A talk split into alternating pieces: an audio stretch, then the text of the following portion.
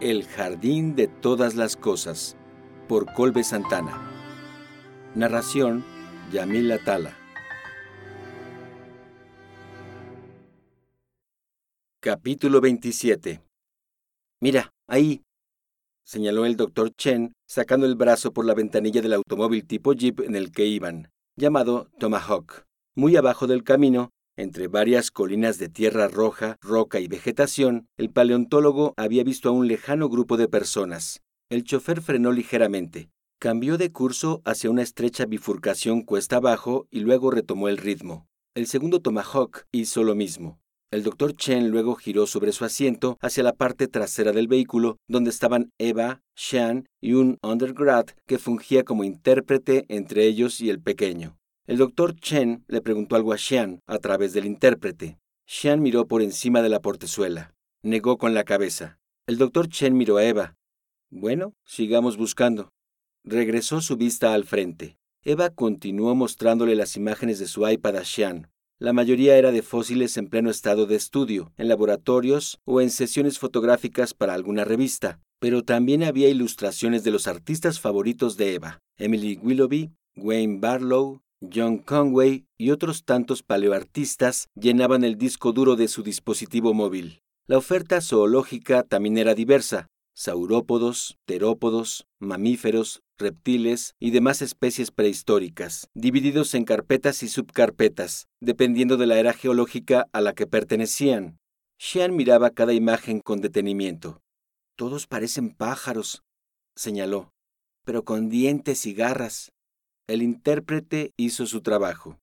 Pájaros lo mismo que dinosaurios, dijo Eva con su mejor intento de mandarín. Luego recordó que el mejor de sus mejores intentos era inútil de cualquier forma. Instruyó al intérprete para que replicara la información. Mm. Fue toda la respuesta del niño. Eva sentía una doble frustración al estar tan limitada en formas de comunicación. Desde que había decidido venir a China, se había esforzado por aprender mandarín tanto como pudiera. Consideró que cuando menos podría dejar la parte escrita para después y familiarizarse con la fonética del idioma. El esfuerzo había dado algunos muy discretos resultados en Beijing, aunque pronto descubrió que no era tan necesario.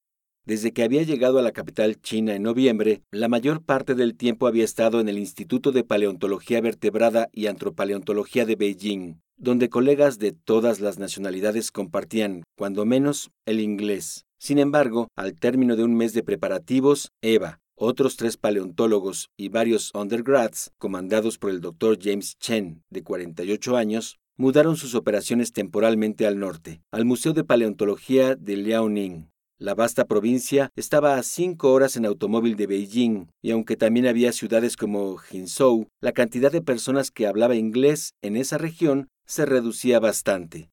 Aquí nada de lo que sabía de mandarín había servido. Aunque el mandarín era la lengua oficial de China, Eva descubrió que había una severa tribalización entre las distintas partes del país, empezando por el idioma, aunque no terminaba ahí. Había mandarín, chino simplificado, y como en el caso de Xian, quien hablaba una forma de coreano de Pyongyang, existían algunas otras divergencias lingüísticas más difíciles de aterrizar para ella. La otra parte de su frustración se debía a que, aún sin el intérprete, Eva podía percibir que el niño, como cualquier otro de su edad, era sobrecogido con curiosidad y misterio, y ella, como experta en el tema, no podía hacer mucho al respecto.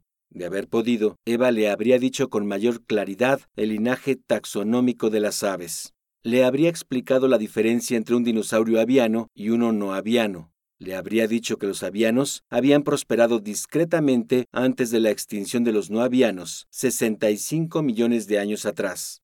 Le habría dicho que existía un ave en Sudamérica, llamada Oatzin, cuyas crías todavía tenían garras delanteras y que las usaban para sostenerse de las ramas de los árboles. Su única opción era el intérprete. Eva solo esperaba que su trabajo fuera tan competente como se había prometido, pues no tenía forma de verificarlo. El doctor Chen volvió a dirigirse a Eva en inglés. Toda esta zona está llena de fósiles. Del instituto venimos cada seis meses al menos. Casi siempre trabajamos directamente con el museo, en sus laboratorios, pero de vez en cuando nos gusta meter las manos al lodo, como dice el dicho. Es al mismo tiempo fácil y difícil. Fácil porque hay muchos restos fósiles en toda la zona. Difícil porque hay muchos contrabandistas que operan ilegalmente en partes del territorio, así que debemos tener cuidado. ¿Cree que nos topemos con alguno de ellos? preguntó Eva. James Chen, con una sonrisa inocente, se encogió de hombros. Aunque el doctor Chen rondaba los 50, lucía como un jovenzuelo, recién salido de la carrera. En ello colaboraba su ascendencia, que estadísticamente tardaba más en mostrar signos de envejecimiento que otras poblaciones. Pero su forma de vestir, con jeans, tenis deportivos, playera de Pokémon y camisa de manga corta por cardigan, ayudaban a completar el cuadro. Y era este look, de hecho, el que los había obligado a llegar a Liaoning en automóvil y no en avión. El doctor Chen era lo que en China se conocía como una banana, amarillo por fuera, blanco por dentro. Había estudiado y trabajado por más de 10 años en Estados Unidos, donde había abrazado no solo la idiosincrasia americana, sino el estilo de vida geek. Al volver, su nueva forma de ser y de vestir había topado con pared en el instituto, que cuidaba con gran recelo la herencia cultural y la seriedad de sus empleados chinos. Esto, para el doctor Liu Chen, quien ahora prefería que sus amigos lo llamaran James, se había traducido en menos presupuesto para investigaciones, y menos respeto por parte de sus superiores. Lo que más había aprendido James Chen de Estados Unidos, empero, era la rebeldía. Allá en Beijing seguía las normas de vestido y comportamiento, pero cada que salía de los laboratorios e iba a ensuciarse las manos buscando fósiles, aprovechaba para sacar su verdadero yo. El fósil de Confucius ornis con vértebras de pez en el cuello era el nuevo proyecto del Dr. Chen. El espécimen había llegado al instituto en Beijing por medio del museo en Liaoning, quienes habían hecho el hallazgo en uno de los mercados de pulgas en Uludao. Como siempre, habían sido los traficantes y no los científicos quienes se habían adelantado a encontrar las muestras más interesantes. Por medio de palancas y conectes, el doctor Chen dio con el vendedor de la pieza, un hombre llamado Feng Wei, aunque Feng Wei tenía tratos con algunas mafias y mercados negros, sus negocios ilegales se enfocaban solo en fósiles, por lo que su historial criminal era bastante inofensivo. Tenía buenas relaciones con gente del Museo de Paleontología y a través de varias amistades logró guiar al Dr. Chen y a su equipo hasta el vendedor original. Eva estaba conmovida por la decisión de Xian de acompañarlos a buscar el yacimiento de donde extrajo el fósil. Después de escuchar su historia, a través del intérprete que el Departamento de Lenguas de la Universidad de Liaoning les ofreció, Eva consideró que conseguir su dirección con el vendedor de balones de soccer habría sido demasiado para un niño quien, muy probablemente, no quería volver a tener nada que ver con esa parte de su vida. Lo que le sorprendió, empero, fue que el mismo Xian se había ofrecido a ser su guía en un territorio que quién sabe cuántos recuerdos le sacudiría. Lo hizo, supuso, para ver si podía enterarse de qué le había pasado a su papá o su mamá. Más allá los vamos a pasar, dijo el conductor en inglés. El terreno se estaba volviendo muy hostil para el automóvil. Tenemos que parar en el siguiente descanso. Ok, ok, dijo James Chen. Eva miró por la ventanilla, por encima de Shan, y vio que el llano con personas se veía más cercano, aunque todavía muy abajo. Tomó su radio y se comunicó con el segundo Tomahawk que los seguía. Vamos a detenernos en la siguiente oportunidad y desde ahí tendremos que caminar, dijo. Entendido. Se escuchó del otro lado, seguido por dos bips. El Tomahawk bajó por el camino de tierra roja al menos otros 125 metros antes de que pudieran encontrar un llano relativamente plano para los dos automóviles. El doctor Chen tomó su mochila y bajó del asiento del copiloto. Vamos, le dijo al intérprete y luego se dirigió a Eva. Ustedes esperen aquí. Con la mano llamó a miembros del segundo Tomahawk.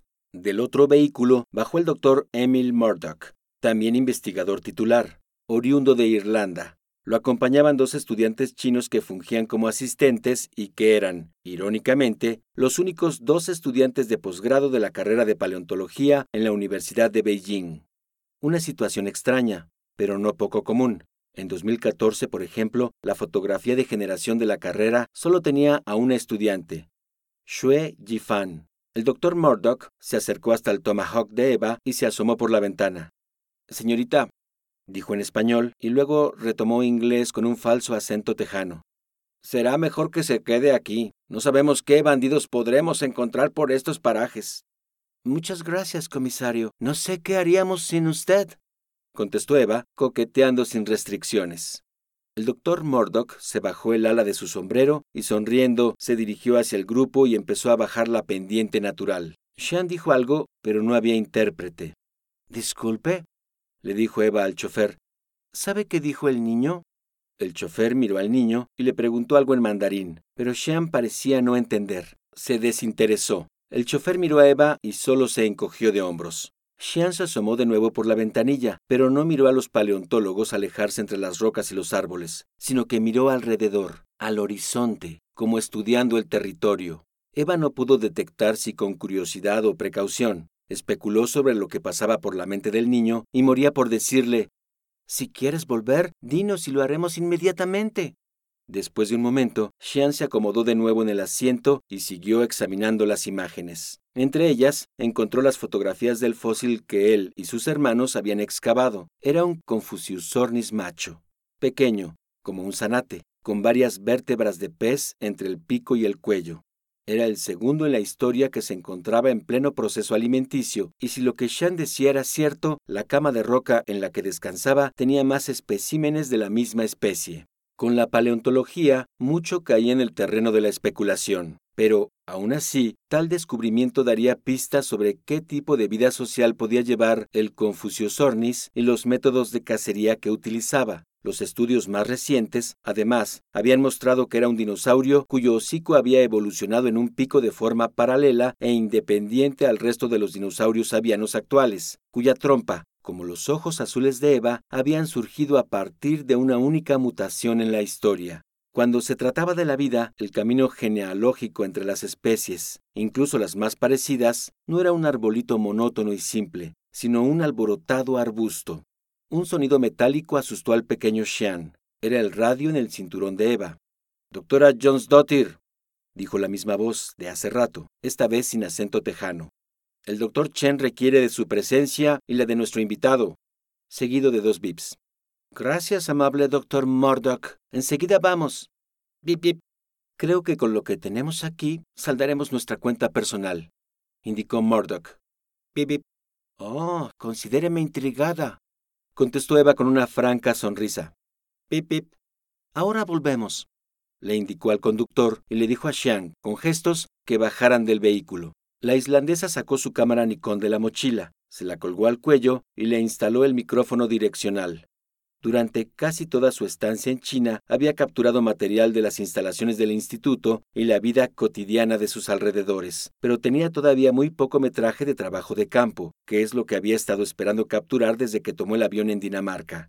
Este era, además, su primer acercamiento a la vida de los granjeros que dejaban su trabajo para dedicarse a excavar fósiles, y como esperaba, no era un panorama muy romántico. Era cierto que buena parte de los involucrados no eran más que oportunistas que buscaban dinero fácil y utilizaban formas de violencia para lograr sus propósitos. Pero las condiciones sociales y económicas de regiones como Liaoning empujaban a gente como Xian y su familia a abandonar tierras que sus ancestros habían trabajado por generaciones. El instituto, como lo decía su nombre, también lidiaba con estudios paleoantropológicos, y cuando se trataba de los orígenes de la humanidad, Marruecos era la Liaoning de los dedicados a esta línea de investigación. Por tanto, no era difícil para Eva enterarse de que sus colegas en el país africano tenían los mismos problemas, aunque en menor medida, de tráfico y alteración de fósiles parecía tristemente que no había trabajo científico que no fuera trastocado directa o indirectamente por la necesidad o la ambición. Eva y Sean caminaron a trancos entre la maleza y las rocas del terreno. El niño iba a ritmo más constante y veloz que la islandesa, quien intentaba detenerlo instintivamente para que no se lastimara. Sean, empero, parecía deambular en su terreno natural, y cada tanto tenía que mirar atrás para ver que Eva no se quedara atorada en una rama o algo así. Eva adoraba esta parte del trabajo. Con su camisa arremangada, lentes oscuros, shorts y botas de explorador, se sentía como Ellis Sadler en Jurassic Park, toda una aventurera. Había olvidado la trepidante emoción de caerse sobre un charco, de pasar frío, de sentir el abrumante baño de fotones solares y de oler como bisonte para conseguir regresar a casa con pedazos de piedra como botín. No, no era Ellis Sadler, era Jack Sparrow, Not all treasure silver and gold, mate, pensó.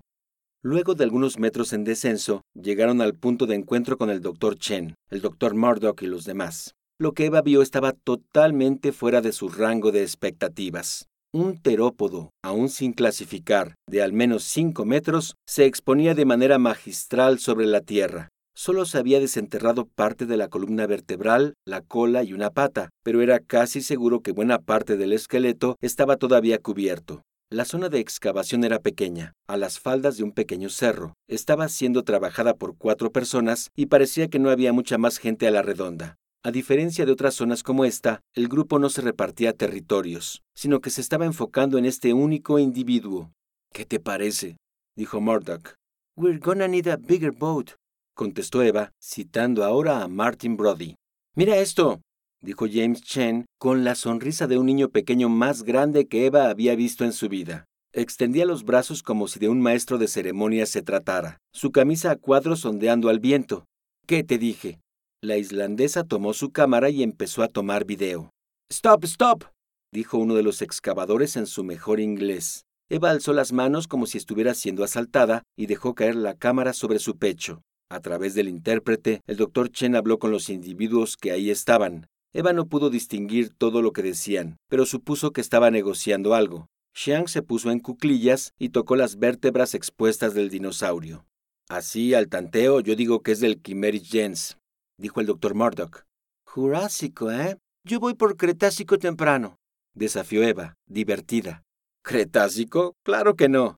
¿Misma apuesta? sonrió Eva. Misma apuesta, dijo él con sus ojos negros. A Eva le parecía que el doctor Emil Murdoch se parecía un tanto a John Hamm. Solo tenía la frente un poco más amplia y la nariz menos recta, los ojos más pequeños y menos profundos. Era también menos corpulento, más bien flaco. El cabello era más rojo que negro. En una inspección más cercana, quizá no se parecía tanto a John Hamm, pero era lindo. Todavía nos debemos las margaritas de la semana pasada, señaló Emil. La otra vez terminamos muy mal como para seguirle. Eso no borra la deuda, doctora. Eva sonrió. ¿Doble o nada? Suena un plan, contestó el doctor Murdoch. Xian, dijo el doctor Chen y lo mandó llamar con su mejor intento de coreano. El niño se levantó y corrió hasta el jefe de investigación. Es increíble, dijo Eva, admirando al dinosaurio delante de ella. ¿Es qué? ¿El quinto hallazgo que hacemos en tres semanas? Aquí el trabajo nunca se acaba, contestó el irlandés. Eva, dijo el doctor Chen, parece que estamos cerca del yacimiento. ¿Estás seguro? Uno de los excavadores dice que a unos tres kilómetros hacia el oeste había un sitio de yacimiento muy grande y que fue trabajado por cientos de personas durante algunos años, dijo, acercándose a sus colegas. Ahora está abandonado, pero la descripción coincide con lo que Shan nos dijo sobre su padre y sus primos. Vamos. Pero, ¿qué hacemos con este? Yo lo preparo para levantamiento, dijo el doctor Murdoch. No más déjenme a los postdocs. Gracias, doctor dijo el doctor Chen, e instó a Eva y al intérprete a subir de regreso por la pendiente. Nos vemos más tarde, doctora, dijo Emil con una sonrisa coqueta. Eva regresó de nuevo el gesto. De regreso a los vehículos, el doctor Chen le dio instrucciones al conductor del lugar que estaba buscando. El conductor, que había trabajado varios años haciendo caminos por la zona, hizo un reconocimiento mental del territorio y determinó cuál era la mejor forma de llegar.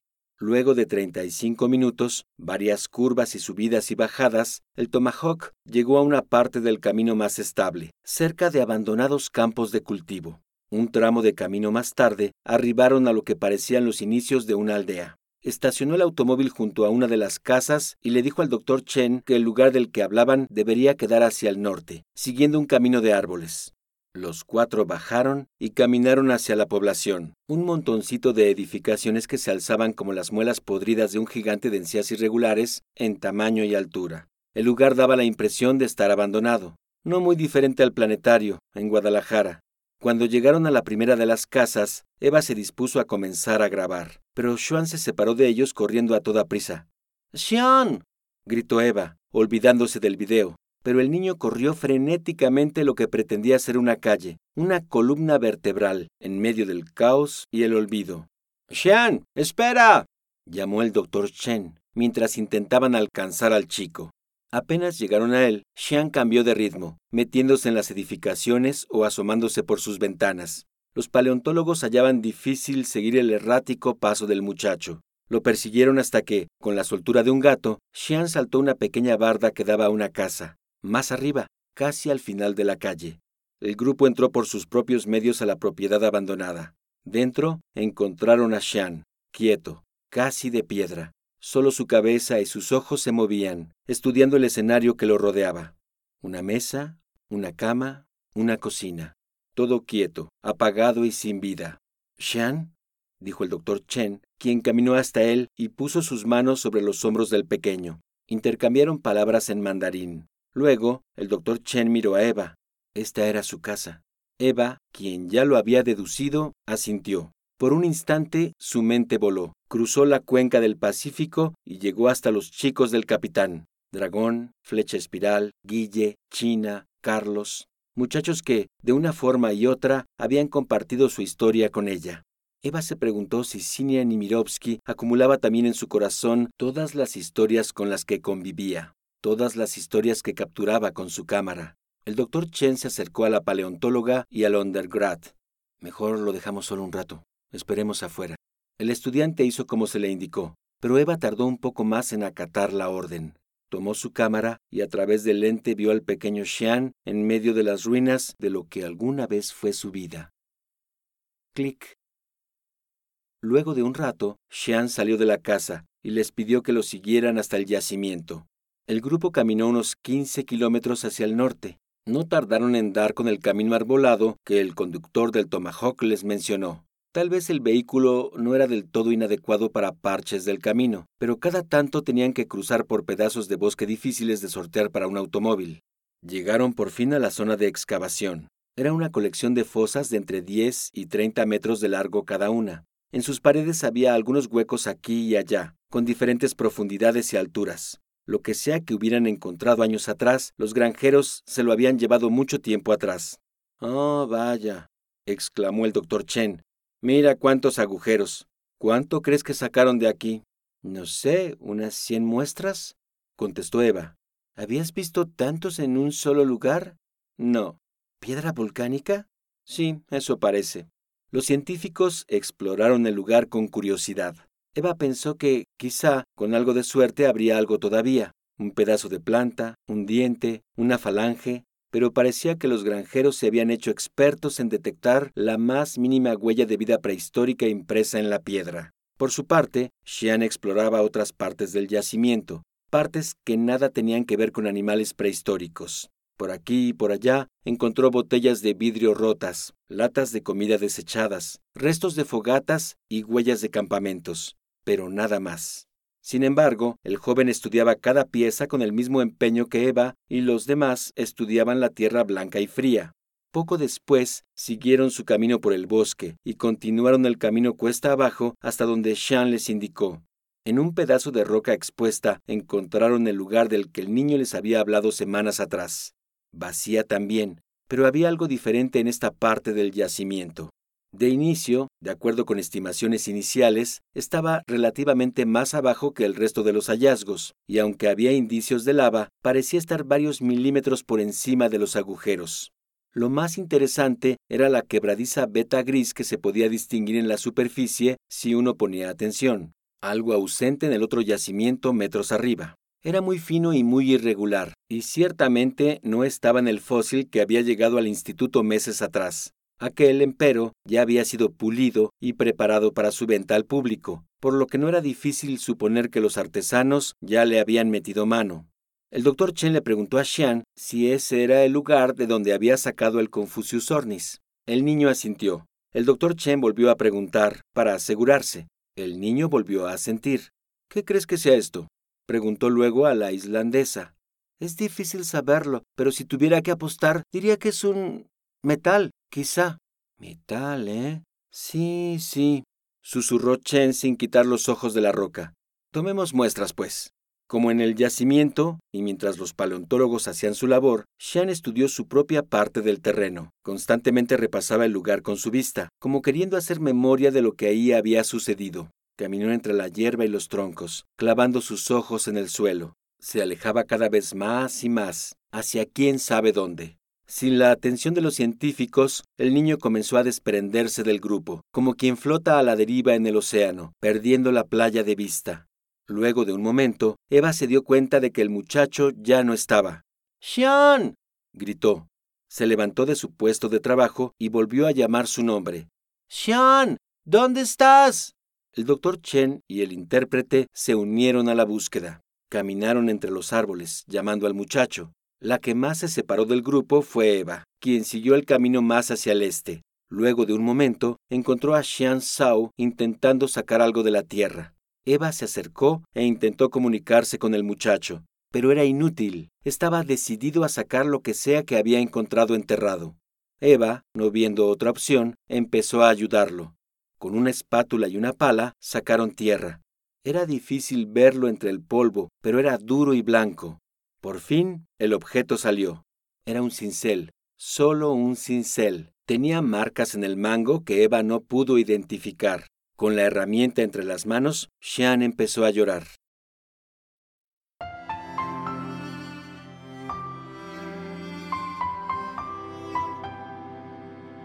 Si disfrutaste de este episodio, hay muchas formas en que puedes apoyar este proyecto. Puedes calificarlo y dejar tu opinión en iTunes, YouTube o donde sea que lo hayas escuchado. Puedes compartirlo en redes sociales con tus amigos. Puedes discutirlo en tu blog o en tu propio podcast. Y por supuesto, puedes apoyarlo directamente comprando El Jardín de Todas las Cosas en formato digital o impreso a través de Amazon. Muchas gracias por escuchar. Este proyecto no podría existir sin gente como tú.